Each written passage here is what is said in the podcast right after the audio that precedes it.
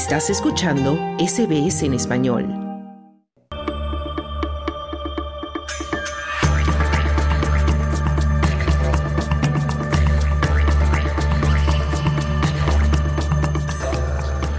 Se acerca el verano y los días comienzan a estar más soleados y agradables para dar un pequeño paseo, conocer algo nuevo o visitar un sitio interesante.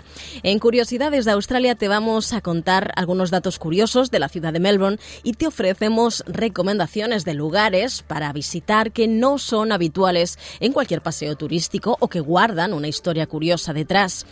En este pequeño paseo virtual por la capital de Victoria conoceremos un poco más de historia, de cultura deportiva, de vida silvestre y de lugares icónicos. Claudio, cuéntanos de estos datos interesantes de nuestra ciudad. Hola Noelia y hola bueno a los auditores y sí, hoy en Curiosidades de Australia vamos a enfocarnos en la ciudad de Melbourne y no vamos a contar los típicos datos que todos saben, aunque bueno hay que hablar de ciertas cosas como todo el mundo sabe que es la capital de Victoria y que fue fundada así por los colonos británicos en 1803 porque era parte de la colonia penal de Nueva Gales del Sur. Sin embargo, lo que no todo el mundo sabe, yo sé que tú lo sabes Noelia, es cómo se llamaba Melbourne al principio, ¿no? Se llamaba, tenía que ver con Batman. Sí, claro, Batmania, ¿no? Y, no porque la fundó Batman, sino porque, y tampoco era una ciudad gótica, ¿no? Sino porque John Batman, ¿no? Que era un colono venido de Vance Demonland o Tasmania, habría negociado por primera vez en 1835 la adquisición de tierras de la actual Melbourne con ocho elders o ancianos sabios del pueblo Gurungeri para fundar la ciudad de Melbourne, Batmania, en la ribera norte del, del río Yarra. Y es por eso que se llamó por, durante dos años Batmania, ¿no? En honor a John Batman. Y anteriormente a que llegaran los colones, los colonos, perdón, eso sí, el centro actual de la ciudad era conocido como Narm. Yo sé que algunos ya han visto, ¿no? Que ahora cada vez está más de moda, ¿no? O, se utiliza más utilizar esta denominación para Melbourne, Narm. Y es porque los, los aborígenes llamaban Narm, Narm a la bahía de Port Phillip. Y otra cosa curiosa que no todo el mundo sabe de Melbourne y Victoria en general es que desde 1851 esta ciudad, vivió una gran fiebre del oro, lo que hizo que Melbourne creciera rápidamente en población y también en riqueza, al punto que se dice ¿no? que entre 1850 y hasta el fin del siglo, Melbourne fue considerada, si no la más, una de las ciudades más ricas del mundo. Además, sabemos que Melbourne fue la capital de Australia, ¿no? Cuando se fundó el país en 1901, debido a ese estatus y a esa riqueza, aunque luego Canberra fue elegida como la capital de Australia en 1927 y dicen que era para evitar las peleas entre Sydney y Melbourne.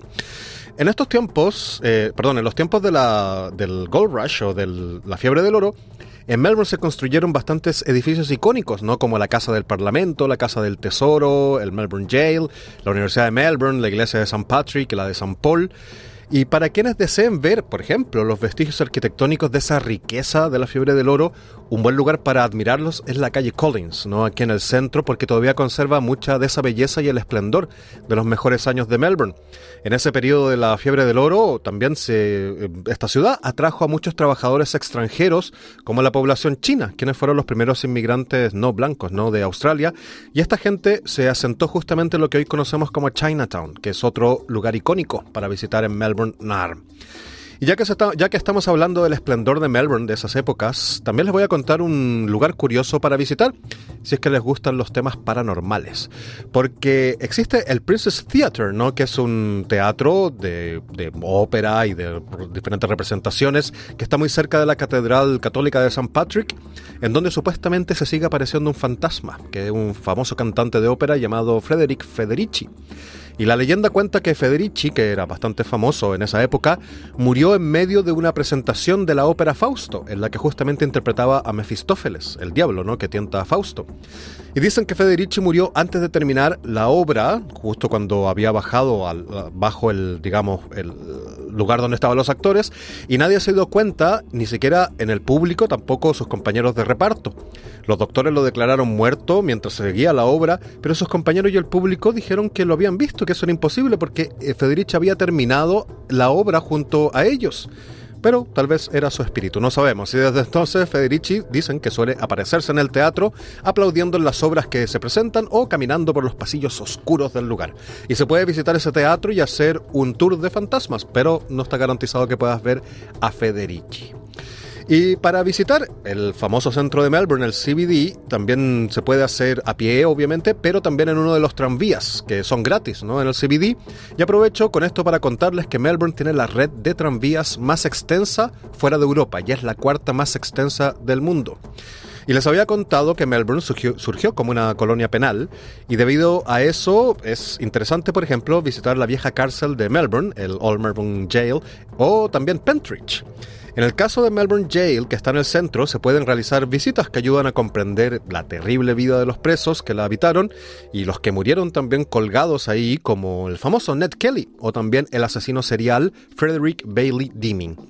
Y en esta cárcel también se hacen tours normales y tours de fantasmas por la noche. Parece que en Melbourne hay bastante obsesión con los fantasmas, ¿no? Y Pentridge, en este caso que está en el norte de Melbourne, en Coburg, es una cárcel que funcionó solo hasta 1997 y ahora es un polo residencial con departamentos, cine, shopping y hasta una cervecería, aunque se mantiene la estructura original. ¿Te imaginas, Noelia, vivir en un lugar que anteriormente era una cárcel? ¿Te gustaría? A mí me daría miedo. sí, soy miedosa, soy miedosa. Sí, aparte me imagino todas las emociones ¿no? que se guardan en un lugar como ese. Pero de todas maneras, lo recomiendo mucho porque está bastante interesante y no sé si hay muchos lugares así en el mundo. Bueno, regresamos un poco al centro de Melbourne, donde hay muchísimas cosas más para visitar que no son tan famosas. Por ejemplo, los túneles. ¿no? Hay una red de túneles subterráneos en Melbourne que se construyeron para transportar bienes y que luego fueron ocupados como bunkers en la Segunda Guerra Mundial. Y una opción para visitar estos bunkers, o perdón, estos túneles, se puede hacer desde la antigua Casa del Tesoro. Ahí ah, hay tours ¿no? para hacer estos.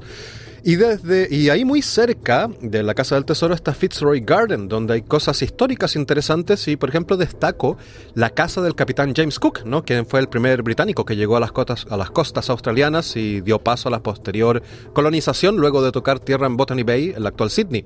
Lo curioso es que esta casa de Cook, que está en Fitzroy Gardens, es la casa en que el capitán nació en Inglaterra pero fue reconstruida ladrillo a ladrillo en Melbourne. Em,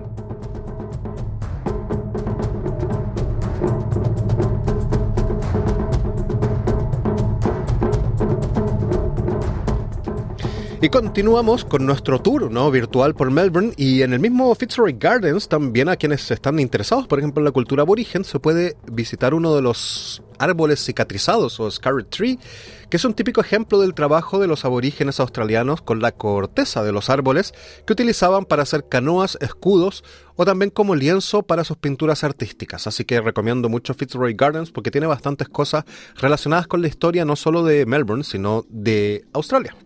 Y si ya están recorriendo mucho y se han cansado y tienen sed, hace mucho calor, hay algunos lugares bastante emblemáticos, por ejemplo, para detenerse a tomar una cerveza o a comer, como el Maitre Tavern, que es uno de las, mm, los primeros pubs de Melbourne y que todavía se puede ver la construcción histórica original que eh, fue realizada anteriormente a 1850 y es bastante interesante porque es una pequeña casa en, ahí en el medio de muchos edificios modernos, pero que tiene mucha vida y mucho, digamos, eh, se junta mucha gente, ¿no? Cada día.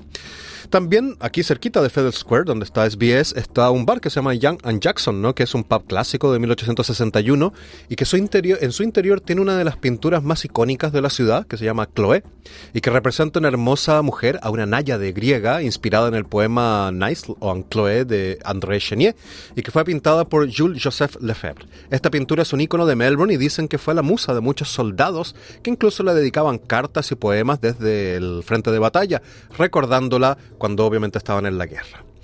Y otra cosa que yo sé que te gusta mucho a ti, Noelia, es el deporte. Y si vamos a hablar de Melbourne, no podemos dejar de mencionar que esta es la capital deportiva de Australia. La capital sin, sin lugar a dudas. Además, cuando yo salgo de Australia siempre me recuerdan que Melbourne es precisamente la ciudad del deporte. Siempre me recuerdan deporte. Sí, mucha gente aquí viene, ¿no? Desde diferentes lugares del mundo para ver, por ejemplo, los Grand Prix de la Fórmula 1, el Abierto de Australia que viene muy pronto, la famosa carrera, ¿no? El Melbourne Cup, la hípica.